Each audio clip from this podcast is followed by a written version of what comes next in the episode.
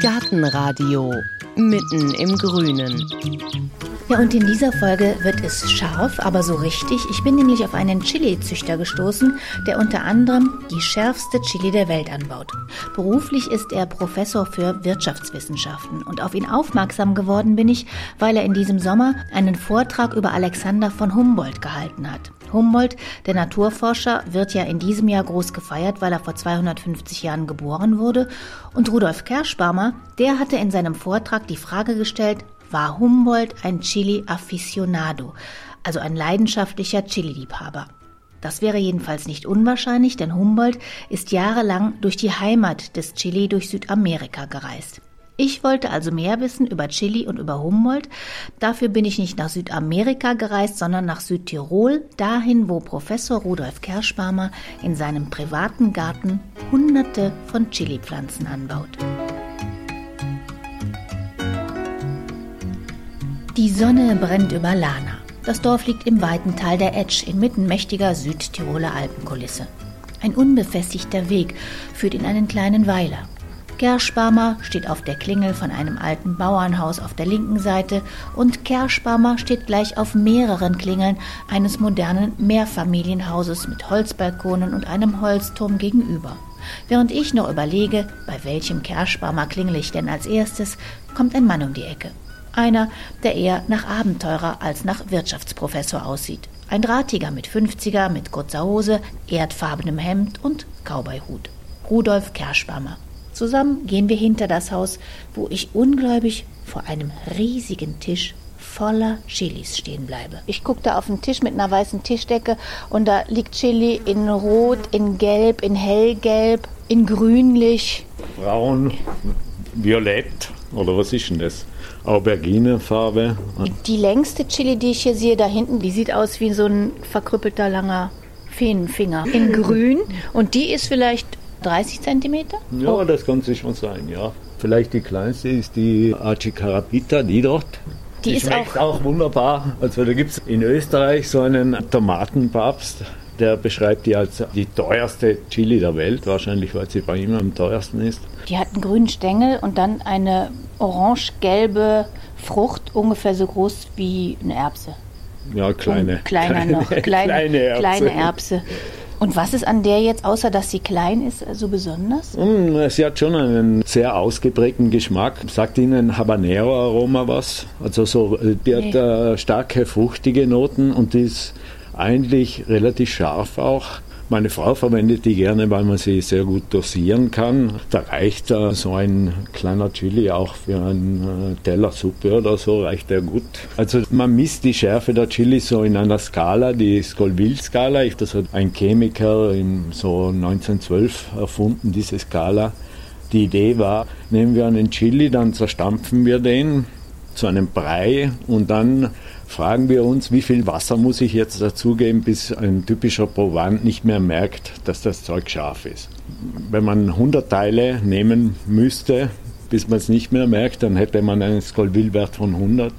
Der Carapita hat einen Scoville-Wert vielleicht von, ich weiß nicht, 80.000. Das heißt, man muss ein Teil Chili-Paste nehmen, 80.000 Teile Wasser dazugeben, bis ein typischer Provant nicht mehr merkt, dass das Gemisch dann scharf ist. Also man testet dann nicht wie scharf das ist, die Schärfe, sondern im Gegenteil, wann die Schärfe nicht mehr da ist. Genau, genau. Das war die ursprüngliche Idee. Inzwischen kann man das auch chemisch bestimmen. Und was ist die schärfste Chili, die es gibt? Äh, das ist der Carolina Reaper. Der hat einen Scoville-Wert von 1,5 Millionen. Also der schaut ziemlich ähnlich aus wie der. Das ist also Trinidad Moruga Scorpion. Und der hat auch über eine Million Scoville.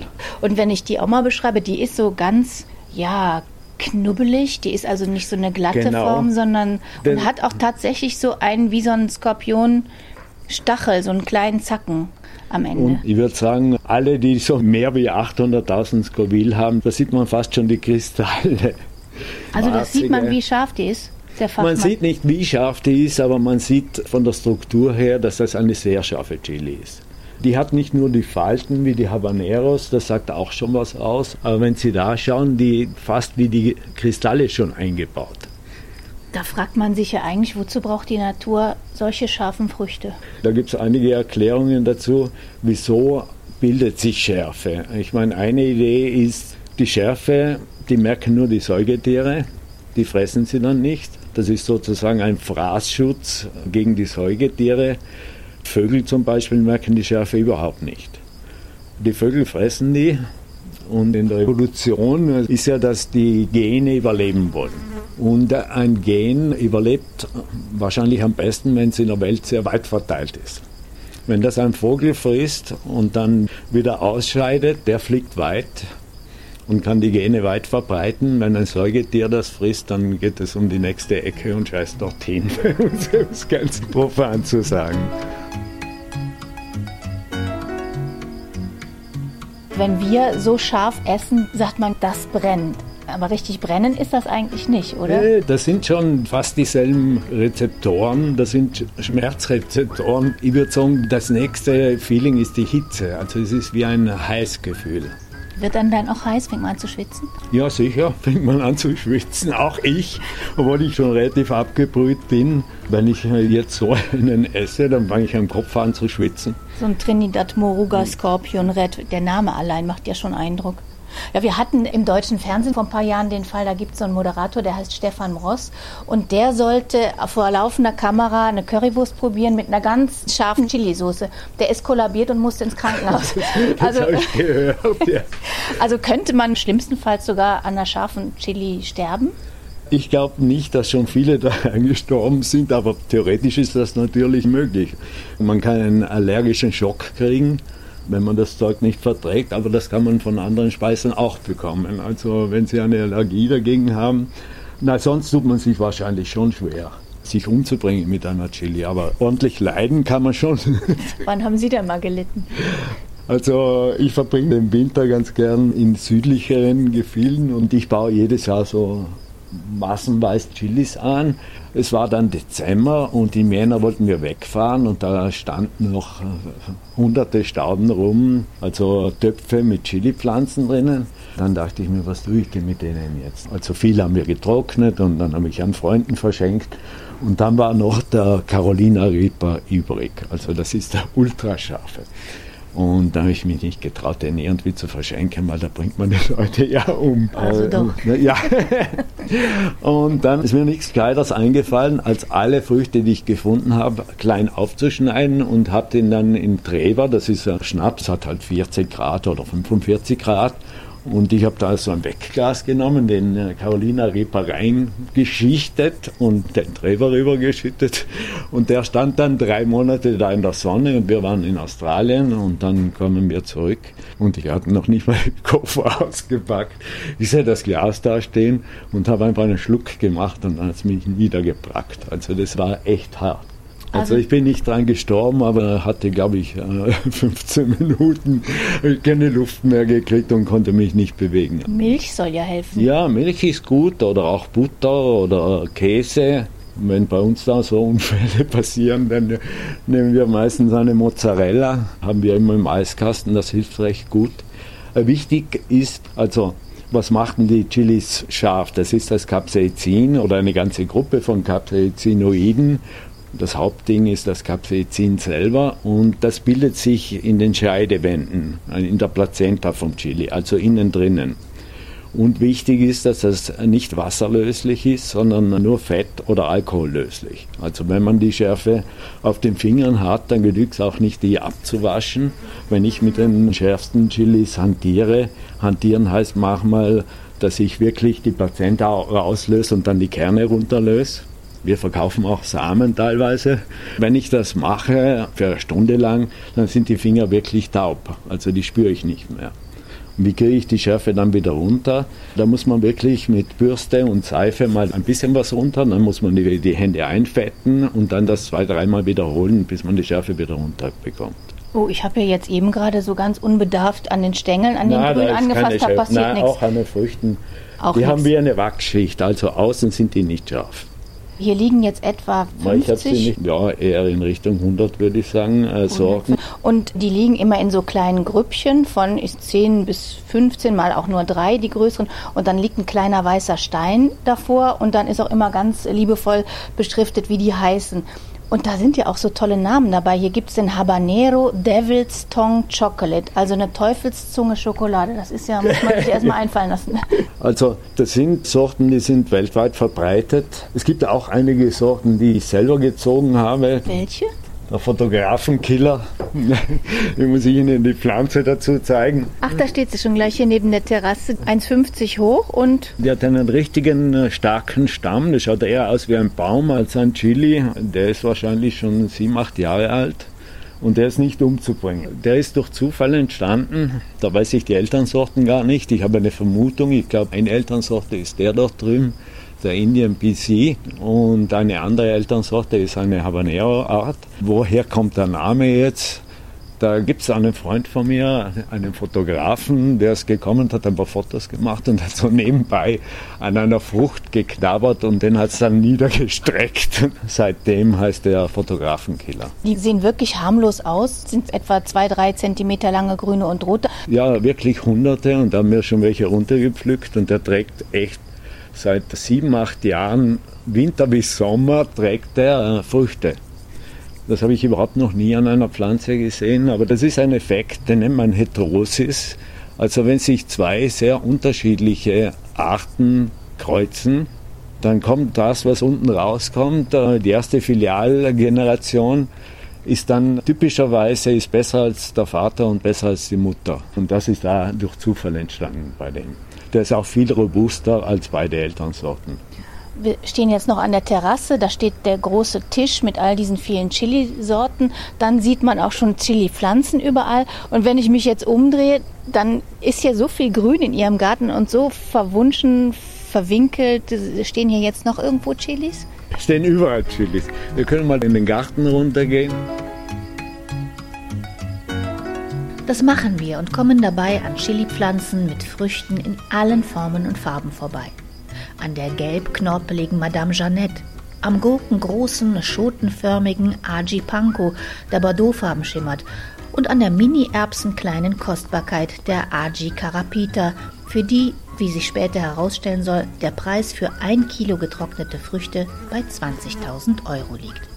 Chilis sind faszinierende Pflanzen, aber eigentlich bin ich ja auch gekommen, um über Alexander von Humboldt und seine Chili-Leidenschaft zu sprechen. Im Jahr 1800 war Humboldt auf eine fünfjährige Reise durch Südamerika aufgebrochen. Hunger, Hitze, Malaria, feindliche Eingeborene, giftige Schlangen, nichts konnte diesen Wissenwoller davon abhalten, Pflanzen, Tiere, Geologie und das Klima zu erkunden.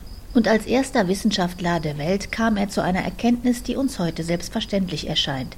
Die Natur ist ein System, in dem alles mit allem zusammenhängt. Ich bin ja auf Sie gestoßen, weil Sie haben dann den Vortrag gehalten, Alexander von Humboldt, und haben die Frage gestellt, war er ein Aficionado von Chilis, also ein leidenschaftlicher Liebhaber? Was haben Sie denn da rausgefunden? Ob er ein leidenschaftlicher Liebhaber war, weiß ich weder bei den Frauen noch bei den Chilis genau. Dass er sich mit Chilis beschäftigt hat, das steht fest. Er hat auch einige beschrieben. Wir wissen viel über seine ausgedehnten Reisen in Südamerika. Die Chilis kommen alle aus Mittel- oder Südamerika. Die, die, Wissenschaft hat sich auch damals schon äh, mit den Chilis beschäftigt, auch mit den gesundheitlichen Wirkungen. Welche? Also damals wurde es mehr als Aphrodisiakum äh, benutzt. Sagen wir, in den neuesten Forschungen äh, geht es darum, ob man mit Chilis auch Krebs bekämpfen kann. Da gibt es inzwischen sehr viele Studien dazu, allerdings nicht doppelblind mit humanen Subjekten, sondern eben mit Zellkulturen und teilweise in Tierversuchen. Also wir wissen einiges drüber, aber noch nicht systematisch genug, um die Medikamenten nutzen zu können.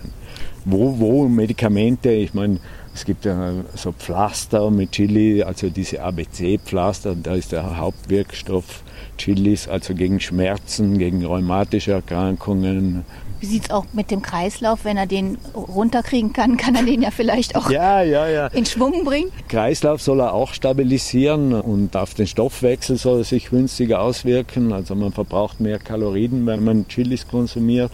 Also was auch da gibt es auch Studien dazu, was relativ bekannt ist, dass er antibakterielle Wirkungen hat, auch gegen Pilze Wirkungen hat. Ich meine, ich glaube, es ist nicht umsonst, dass in den südlichen Ländern sehr viel Chilis konsumiert werden oder auch in den Speisen zugegeben äh, werden. Die schützt einfach die Speisen vor dem Verderb. Weil das Capsaicin gegen Bakterien und gegen Pilze wirkt. Ich habe so ein Buch gelesen, Die Erfindung der Natur. Das ist eine Biografie von Alexander von Humboldt und da werden auch beschrieben so Versuche, die er mit sich selber gemacht hat. Also der hat ja wirklich gerade auch in Sachen Elektrizität so viel ausprobiert, ja. was man, was man eigentlich also nicht machen würde. Da gibt es so die Geschichte in Südamerika, dass da ein See war voller Zitteraale und die produzieren ja Stromschläge, da kann man sterben. Wissen Sie, ob er auch mal Chilis probiert hat, also ganz scharfe Chilis, also im Selbstversuch? ich bin mir sicher, dass er das getan hat, aber ich, ich weiß keine Stelle, wo ich das nachschauen könnte der Alex war schon irgendwie eine faszinierende Persönlichkeit, auch wenn man so liest, oder diese Bergbesteigungen oder ich glaube, er war auch der Erste, der die Höhenkrankheit beschrieben hat. Ich meine, die hatten null Ausrüstung und die sind mehr oder weniger in den Stöckelschuhen auf 4000 Meter raufgegangen. Und der konnte auch zeichnen, der hat ja unheimlich viel gezeichnet. Haben Sie mal Abbildungen vielleicht gesehen, ja, dass er Chilis ja, auch gezeichnet ja, hat? Ja, da gibt es Abbildungen dazu. Ich weiß gar nicht mehr, was für Chilis das waren. Mindestens mindestens zwei oder drei Bilder gibt es von ihm zu Chilis. Wie sind Sie selber denn zu den Chilis gekommen? Ich habe, das teile ich mit dem Humboldt, eine sehr große Passion für die gärtnerische Vielfalt. Und ja, angefangen hat die Vielfalt bei den Tomaten. Wir bauen so 200, 300 Sorten Tomaten an. Vor 20 oder vielleicht 25 Jahren habe ich dann angefangen mit Chilis, habe ich zwei, drei Sorten angebaut, da habe ich noch wenig Chilis selber konsumiert, also wie ein normaler Sterblicher, halt, dass man ein Stückchen in ein Gulasch reingibt oder so. Aber man gewöhnt sich relativ schnell an die Schärfe und so ist es halt langsam immer mehr geworden. Wie viele Chilis essen Sie denn heute? Ja, sehr viele. Also Sie sehen, es stehen überall Chilis rum. Ich weiß nicht, wie viele Pflanzen ich habe. 200, 300 Sorten und von jeder Sorte mehrere Pflanzen. Also ich würde sagen, da im Garten stehen sicher 600, 700 Pflanzen rum und äh, ich verkaufe die nicht. Also ich esse das mehr oder weniger alles auf. Also schon, wir trocknen die Früchte, dass ich auch im Winter was habe. Also anfangen tut die, die Saison bei der Ernte äh, ungefähr ähm, Anfang Juli. Und da haben wir dann äh, bis Februar haben wir frische Chilis und die Zeit zwischen Februar und Juli muss ich überbrücken mit getrockneten. Und das schaffe ich normalerweise. Lassen die sich alle gut trocknen? Ja, die lassen sich alle gut trocknen, wobei die dickfleischigen, bei denen liegt es eher nahe, dass man sie anders konserviert. Die kann man zum Beispiel einfrieren oder irgendwas. Wir trocknen vor allem die schärferen äh, und die dünnfleischigen. Und wenn ich jetzt hier gucke, wie heißt die nochmal? Die heißt Maya Pimento. Maya Pimento. Oh, da sind wir auch bei dem Namen, weil ja. Pimento heißt ja eigentlich ja, ich Pfeffer. Pfeffer, ja, botanisch haben die Chilis mit dem Pfeffer gar nichts zu tun, aber in der Sprache haben wir immer diese Pfefferoni, Pepperoni. Es gibt zumindest im Sprachlichen eine Verwandtschaft zwischen den Chilis und dem Pfeffer. Ja, weil es soll ja auf Kolumbus zurückgehen, weil der gedacht hatte, als er die gefunden hat, er ja. hätte Pfeffer gefunden. Genau, und genau, genau. Wie die meisten Nachtschattengewächse, die sind fast alle mit dem Kolumbus nach Europa gekommen. Also dasselbe gilt für die Kartoffeln und für die Tomaten und für die Chilis genauso. Und die haben dann relativ lange Zeit eher das Dasein von Zierpflanzen gehabt. Die waren in den Klostergärten, schauen gut aus und äh, statt Blumen hat man halt diese Früchte oben. Das gilt für die Tomaten und für die Kartoffeln fast genauso. Die wurden nicht gegessen. Ich glaube, meine Großeltern haben auch noch keine Tomaten gegessen. Also das ist eine relativ neue Entwicklung, dass man äh, Tomaten auch isst. Wenn ich jetzt hier drauf gucke, da sind ja viele rote hängen dran, viele grüne, dann würde ich mal sagen, wer rot ist, ist reif, kann ich pflücken. Genau. Aber das gilt natürlich nicht für alle Sorten. Da fragen mich auch die Leute immer, wann weiß man, dass die Chili reif ist. Das einzige Allgemeine, was ich sagen kann, ist, grün sind sie nie reif. Selbst diese Regel gilt nur mehr beschränkt. Es gibt inzwischen einen grünen Habanero, der grün bleibt aber normalerweise färben die sich irgendwie ab. Entweder sie färben sich von grün nach rot ab oder von grün nach gelb oder von grün nach braun. Es gibt aber auch Sorten, die haben drei, vier Farbstadien. Die, die fangen an bei grün, dann werden sie schwarz und dann werden sie orange und dann werden sie erst rot. Man kann die Chilis ja natürlich auch grün essen. Sie schmecken halt dann ein bisschen anders. Sie haben mehr Bitternoten drinnen. Es fehlt ihnen dann äh, der Zucker. Also meine Mama, die ist äh, vor einem halben Jahr gestorben, aber die wollte immer grüne Paprika haben. Die hat immer die, die Paprika immer grüner geerntet, weil das hat ihr viel besser geschmeckt. Die wollte nicht einen roten Paprika oder einen gelben, sondern einen grünen. Das war sie gewohnt. dass ein Paprika eben so schmecken muss mit diesen Bitternoten drinnen. Ja, weil eine Chili ist auch eigentlich nichts anderes als eine kleine Paprika in scharf. Genau. Paprika, diese Gemüsepaprika, die gibt es noch nicht lang. Ich glaube, die sind äh, ungefähr 100 Jahre alt. Also die wurden von ungarischen Züchtern, wurde die Schärfe weggezüchtet und die dann ein bisschen größer gezüchtet. Aber das sind im Grunde Chilis, die halt ein bisschen in einem anderen Gewand daherkommen. Wir sind hier natürlich in Südtirol in einer sehr sonnenverwöhnten Gegend. Ist der Anbau von Chili überall möglich? Ohne Sonne ist es extrem schwierig. Wenn Sie einen sonnigen Platz haben, können Sie auch in Norddeutschland Chilis anbauen. Das Problem ist ein bisschen die Vegetationsdauer. Also Sie müssten da Sorten wählen, die eine relativ kurze Vegetationsdauer haben. Das Hauptproblem bei den Chilis ist, dass sie nicht winterhart sind. Also die sind zwar mehrjährig, die Pflanzen, aber die am kältetolerantesten vertragen 0 Grad. Und wenn es äh, unter 0 Grad runtergeht, dann sterben die, die Pflanzen ab. Also dann sterben ihre auch ab, weil hier wird es ja garantiert unter 0 Grad. Ja, aber ich kann Ihnen dann oben zeigen, ich habe so ein paar Tricks, wie ich die schützen kann, sodass nicht unter 0 Grad runtergeht.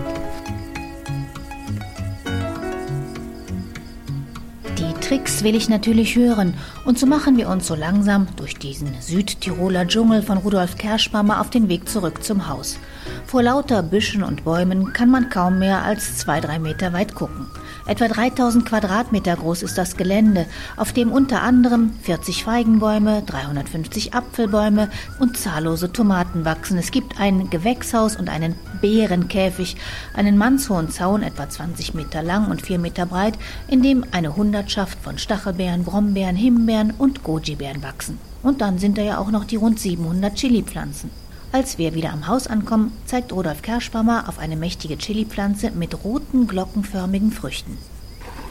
So ein Stamm, der schon 50 Jahre alt ist, der ist schon ganz verkorkt. Diese Glockenchili, die sind extrem einfach zu überwintern. Die kann man einfach zusammenschneiden und in den Keller runterstellen und im Frühjahr wieder rausholen und dann treibt er wieder aus. Ach, das wäre so eine Anfänger-Chili? Das wäre eine Anfänger-Chili. Die hat auch kaum Schärfe und schaut einfach hübsch aus ist wahrscheinlich die unkomplizierteste im Anbau. Das Problem ist, wenn Sie die in den Garten reinsetzt, dass die äh, Vegetationsdauer zu lang ist. In Deutschland können Sie nicht vor Anfang Mai wahrscheinlich die in den Garten raussetzen und dann im Oktober fangen dann erst die ersten Früchte an zu reifen. Das ist nicht ideal. Deshalb ist das eine ideale Anfänger-Chili, wenn man Chili in, in den Topf pflanzt.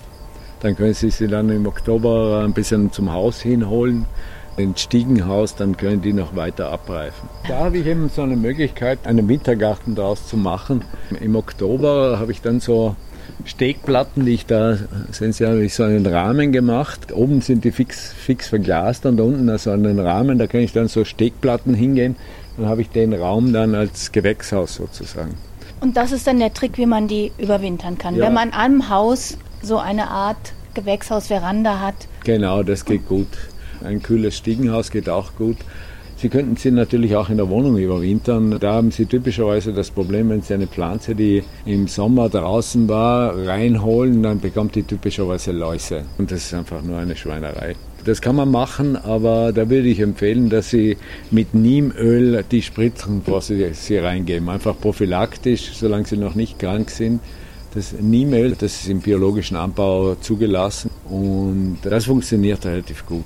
Vielleicht gehen wir noch rauf.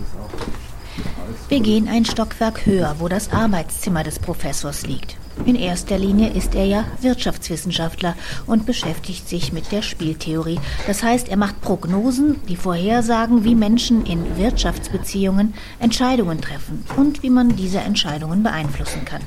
Die Entscheidung von Rudolf Kerschbaumer ist eindeutig. Wissenschaft und Garten, beides macht er hundertprozentig und deshalb müssen vier Stunden Schlaf pro Nacht reichen. Zwischen fünf und sechs Uhr morgens geht er in den Garten und ab halb zehn dann an seinen Computer.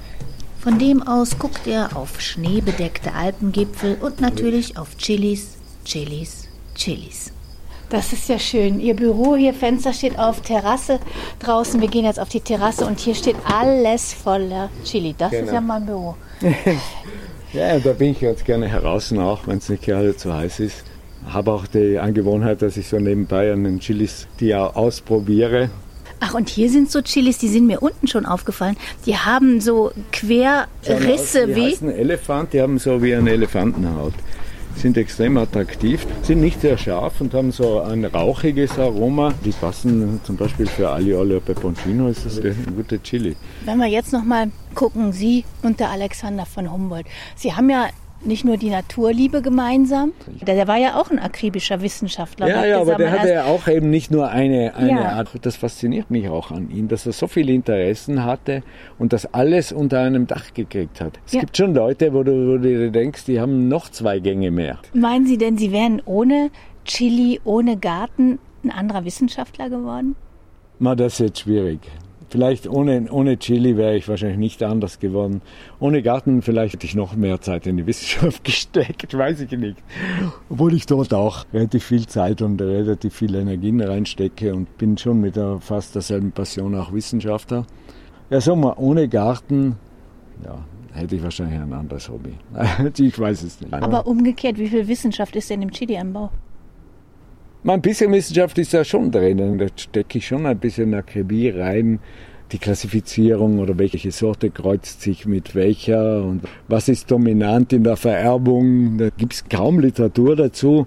Ich habe festgestellt, wenn sich zwei Sorten kreuzen, in der Farbe scheint das Rot dominant zu sein. In der Schärfe ist das Scharfe dominant. Also wenn Sie ein Scharfer mit einem Milden kreuzt, wird es immer schärfer. Wir haben es geschafft, schon vor 20 Jahren, da hatten wir vielleicht 30, nein, mehr, 50 süße Paprikasorten, die habe ich mal geschafft, in einer Saison alle in Schärfe umzuwandeln. Wir haben ausgeschaut, wie sie immer ausgeschaut haben, aber haben alle Schärfe bekommen. Man stellt vielleicht als Wissenschaftler andere Fragen, die man als Laie wahrscheinlich nicht, nie, nicht machen würde. Und natürlich die Systematisierung und dass man, äh, das ist mit den, auch mit den Äpfeln so. Man muss da Buch führen. Wenn man das mit einer bestimmten Wissenschaftlichkeit betreibt, dann hat man nur mehr ein Chaos. So wie ich mit meinen 350 Apfelsorten. Bei mir sind die Bäume beschriftet, dann gibt es einen Lageplan, wo das noch beschriftet ist und dann gibt es noch eine Excel-Tabelle, wo es nochmal beschriftet ist. Sonst findet man die Bäume ja nie mehr wieder. Gibt es auch ein. Chili-Buch? Gibt es noch nicht. Ich habe Ihnen von einem Fotografenkiller unten erzählt. Und das ist ein Freund von mir, mit dem habe ich vor Jahren besprochen. dass Wir schreiben ein Chili-Buch. Er macht die Fotos und ich schreibe dann. Er hat die Fotos gemacht und ich habe nie was geschrieben. Düngen? Muss ich Chili düngen? äh, muss ich Chili düngen? Äh, ich, ich dünge sie nicht. Von den Pflanzen, die da rumstehen, kann ich vielleicht 10% überwintern. Die restlichen werden abgeschnitten und äh, werden einfach gekillt. Das ist immer für mich ein Schlimmer Moment. ein schlimmer Moment, genau. Die schneiden wir sie samt den Früchten ab, tun in den Keller runter und verarbeiten sie dann. Und dann kippe ich diese Erde auf einen Haufen und reichere die dann im Frühjahr mit, mit Pferdemist, weil wir Pferde haben, und, und Kompost mische ich das ab und das kommt wieder rein. Und diese Pferdemist und der Kompost, das ist sozusagen der Langzeitdünger und mit dem müssen Sie auskommen. Jetzt, wenn Sie da schauen, das sind alles relativ große Töpfe, die, die ich da habe. Wenn Sie jetzt natürlich einen kleinen Topf haben und wollen dort eine große Pflanze haben, dann kommen Sie ums Düngen nicht herum. Ich lese immer wieder in der Literatur, man muss Chilis einmal die Woche düngen. Das ist für mich erst eine absurde Aussage. Man muss gar nichts einmal die Woche düngen. Ich kenne auch keine Blume, die man einmal die Woche düngen muss. Und da sehe ich aber auch so eine Bewässerung, oder? Das ist so ein kleiner Bewässerungscomputer, den habe ich sicher schon seit zehn Jahren. Der funktioniert immer. Tauscht man halt einmal im Jahr die Batterie aus. Und ich habe da eingestellt, dass zweimal am Tag für drei Minuten Wasser läuft. Und das genügt. Ist besser, öfter, aber ganz kurz. Und so rennt auch kein Wasser unten raus. Sie sehen, das schaut alles relativ trocken aus und funktioniert eigentlich blendend.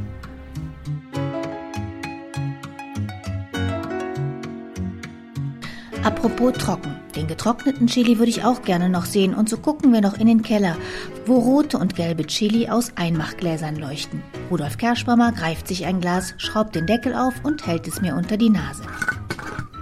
Ein, ein, riecht scharf, ehrlich gesagt. ja, riecht aber nicht sehr scharf. Nee. Riechen Sie mal das, der ist schon schärfer. Ja, aber auch fruchtig. Ja, die scharfen Chilis, die gehören alle zur Art Chinense, also Capsicum Chinense, und die haben alle so fruchtige Aromen. Und das ist überhaupt der schärfste Chili der Welt, das ist der Carolina Reaper und der hat schon so fruchtige Noten drinnen. Ehrlich gesagt, da habe ich jetzt echt Respekt vor. Wenn man da jetzt dran käme, wird es dann auch schon brennen? Ja, na sicher, Sie dürfen da nicht reinfahren. Essen Sie die auch bei Ja, irgendwas? ja, ja, ja. Frau und Kinder auch wohl auf? Das ist eben das Problem, nicht nur in der Familie. Beim Kochen muss man immer an das schwächste Glied denken. Und im Grunde habe ich dann angefangen, eben Gerichte zu machen, die ich dazu esse. Also was ich täglich esse, ist so eine Avocado-Creme mit Chili. Das Avocado und ein bisschen Tomate und, und Chili drin. Und Salz und Pfeffer. Und das kann man praktisch überall dazu essen. Da kann man einfach jeder Speise ein bisschen einen Kick geben. Oder, und das habe ich auch immer, Chilimühlen am Tisch stehen, unterschiedliche Chilimühlen, die ich dann, wo ich einfach noch nachschärfe. Die Leute sind unterschiedlich äh, schärfetolerant und äh, natürlich, wenn ich die so würze, wie es mir passt, dann sind sie für viele andere nicht mehr genießbar. Und der schaut auch schön aus. Das ist jetzt ein gelber. Das ist ein weißer, also Ein so, weißer. wie, wie sagt man, Elfenbeinfarben. Ich hatte vor ein paar Jahren hatte ich mal das Problem, dass mir die Chilis ausgegangen sind. Dann habe ich versucht, getrocknete Chilis zu bekommen in Bioläden und in Versandteilen. Das ist alles Mist, was man am Markt bekommt. Sie bekommen nie einen Chili, der so ausschaut, wie er ausschauen soll. Also ein roter Chili soll rot sein, ein weißer soll weiß bleiben, ein brauner soll braun sein. Das sind die Chilis, die habe ich im Internet bestellt. Sie müssen da mal rein riechen. Die sehen einfach schon ver, Wie vergammelt aus. braune, kleine Morchelpilze. Ja. Irgendwie. Und da riechen Sie mal rein. Das riecht wie ein Autoreifen oder was, was da drauf nicht wie Chili, oder? Das ist, Ja, muffig. Der ist zu heiß getrocknet, der hat sicher über 100 Grad gekriegt. Also trocknen darf man äh, nix mit so hoher Temperatur. Wir trocknen mit höchstens 60 Grad. Auch äh, das Trockenobst. Mit, mit Im Backofen oder wo? na, wir wir verwenden so diese Trockner, wie sagt man, dann, ja, die man äh, auch für das Obst verwendet. Die kann man besser regulieren. Natürlich, wenn Sie ein gutes Backrohr haben, können Sie auch im Backrohr machen. Wichtig ist, dass Sie eben nicht so weit draufgehen. In der Literatur wird oft empfohlen, mit 100 Grad das zu machen, dann kriegen Sie halt nur Mist mit 100 Grad. Ne? Es muss eben mit niedrigen Temperaturen und langsam geschehen. Und eben die sollen schmecken, wie sie frischer schmecken, wenn sie getrocknet sind und nur intensiver und nicht, nicht verbrannt oder irgendwas. Dürfte ich vielleicht mal irgendeine probieren? Nur mal eine, die nicht so scharf ist, aber wo man mal merkt, die schmeckt jetzt anders als die aus dem Geschäft. Ja. Aber dann soll ich auch eine frische Chili probieren, meint er. Also nochmal Treppe hoch und raus. Dahin, wo unser Rundgang angefangen hat. An den Tisch mit der weißen Tischdecke und den rund 100 mehr oder weniger feurigen Chilis. Also wenn Sie eine Chili probieren wollen und nicht wissen, wie scharf die ist, würde ich Ihnen empfehlen, immer zuerst die Spitze zu probieren, weil dort am wenigsten Schärfe drin ist. Das hat damit zu tun, dass eben die Schärfe in der Plazenta gebildet wird und die Plazenta fängt erst ein bisschen weiter unten an. Sie können einfach probieren, mal das Spitzchen. So, dann beiß ich jetzt mal rein in das Gelbe hier. In die Criolla Celabe. Soll ich Ihnen eine Mozzarella bringen? Nee, geht. Ist scharf, aber ist angenehm. Damit Sie sehen, was ich mit fruchtigen Aromen, schneiden wir mal so typische Habanero auf. Das ist die Madame Jeanette, die haben wir unten schon im Garten gesehen. Rudolf Kerschbarmer nimmt ein Messer und schneidet die gelbe Madame Jeannette auf. An der soll ich aber nur riechen. Die riecht nach scharf, oder? Ja. Boah, Die hat eben so fruchtige Töne drin, so exotisch. zu exotisch und vor allem zu scharf für mich. Lieber koste ich noch was harmloseres. Und der Elefantfinger? Wenn so. Ein, Das ein rauchige Aroma interessiert mich. Ja, Ich rieche jetzt nicht so viel. Sie ist innen rot. Außen hat sie diese Schale, so ein bisschen wie ein Vlies. Sehr so fruchtig, aber die ist jetzt schon scharf. schon. Ja, Na echt? jetzt? ja. Aber dann habe ich wahrscheinlich, ich meine, das ist immer der Unfug, den man macht mit dem Messer. Weil ich zuerst die Habanero auseinandergeschnitten Ach so. habe. Das war mein Fehler. Ich hätte das Messer müssen mindestens desinfizieren dazwischen. Aber da sieht man mal, dass mit der Schärfe echt nicht zu spaßen ist. Man sieht auch das Messer, das ist so ein bisschen feucht. Also da Ja. ist schon einiges Ja, dran. Es ne? Es ist äh, auch so, dass im Haushalt gibt es alles extra für mich. Wir haben alle Haushaltsgeräte, einmal für scharf und einmal für normal. Na, ich finde, man kann jedes Essen mit Chilis verfeinern. Man kann natürlich auch jedes Essen mit Chilis kaputt machen, indem man die falschen Chilis oder nicht zu scharfen Chilis zum Essen nimmt. Aber im Grunde kann man beim Frühstück anfangen und beim Abendessen aufhören. Man findet zu jeder Mahlzeit, zu jedem Gericht einen richtigen Chili. Chilis morgens, mittags und abends. Also einen Chili-Afficionado haben wir in jedem Fall diesmal kennengelernt. Mehr von Rudolf Kerschbaumer und seinen Chilis erfahren Sie wie immer auf gartenradio.fm. Da können Sie sich auch angucken, wie die teuerste Chili der Welt aussieht, die Achi Carapita. Und falls Sie wissen wollen, wie atemberaubend spannend Wissenschaft sein kann, empfehle ich Ihnen das Buch Alexander von Humboldt, Die Erfindung der Natur. Andrea Wulff hat es geschrieben. Das Buch über diesen ungebremsten Forschungsreisenden liest sich spannender als jeder Krimi. Ich sage danke fürs Zuhören. Mein Name ist Heike Sikoni. Machen Sie es gut.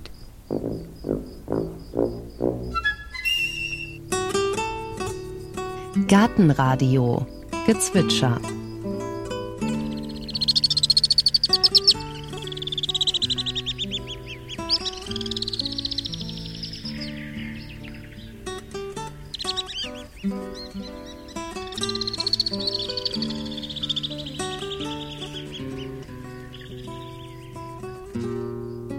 Das war der Alpensegler. Gartenradio Ausblick. In der nächsten Folge hören Sie Gartentipps vom Profi. Also gerade äh, jetzt im Herbst, wenn es dann wieder viel regnet, äh, dann ist es wichtig, dass der Boden nicht offen da liegt und der Tropfen direkt auf den Boden fällt, sondern eine Abdeckung. Laub ist ein perfekter Bodendecker, um den Boden davor zu schützen, sein Leben und seine Nährstoffe, seine Struktur zu verlieren. Deswegen hinlegen, den Winter über drauf lassen, ist perfekt. Und im Frühjahr hat man nur noch die Hälfte und auch einen guten Boden und auch wieder Nährstoffe im Boden.